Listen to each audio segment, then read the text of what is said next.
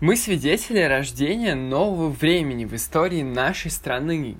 У нас есть возможность и в наших силах сделать нашу любимую Россию самой свободной и процветающей страной. Но все зависит от наших с вами действий и наших с вами выбора. То, что вы видите сегодня в новостях, к сожалению, происходит с нашей страной не первый год. Нынешний режим – почти прямой наследник октября 1917 года, страшной революции, пока еще не запрещенной террористической организации большевики.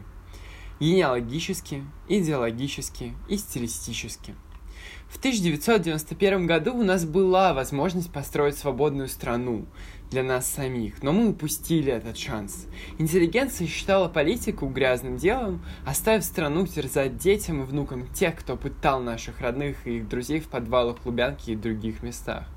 И тогда политикой занялись те, кто грязным делом не считал. Политика – это участие в жизни полиса, города, страны. Сегодня мы свидетели зарождения гражданского общества в России. То, о чем мечтали в свое время Чаадаев, Толстой и Мардашвили, появляется на наших глазах.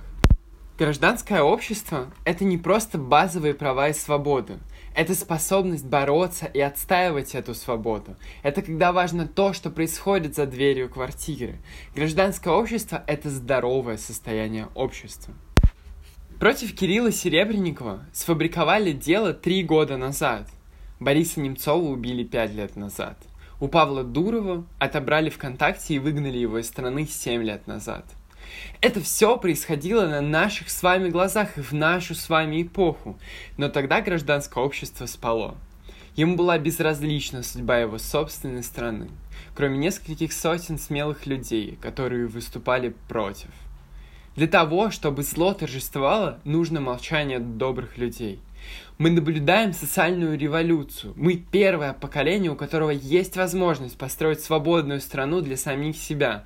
Такой, каким нам самим хочется ее видеть. Такой, какой мы ее сами для себя построим.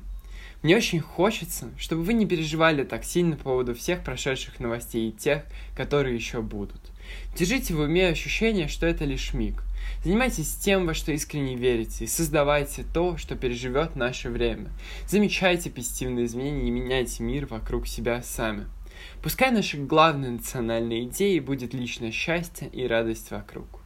Я запускаю этот проект для того, чтобы начать публичную дискуссию о том, какой мы хотим видеть новую Россию.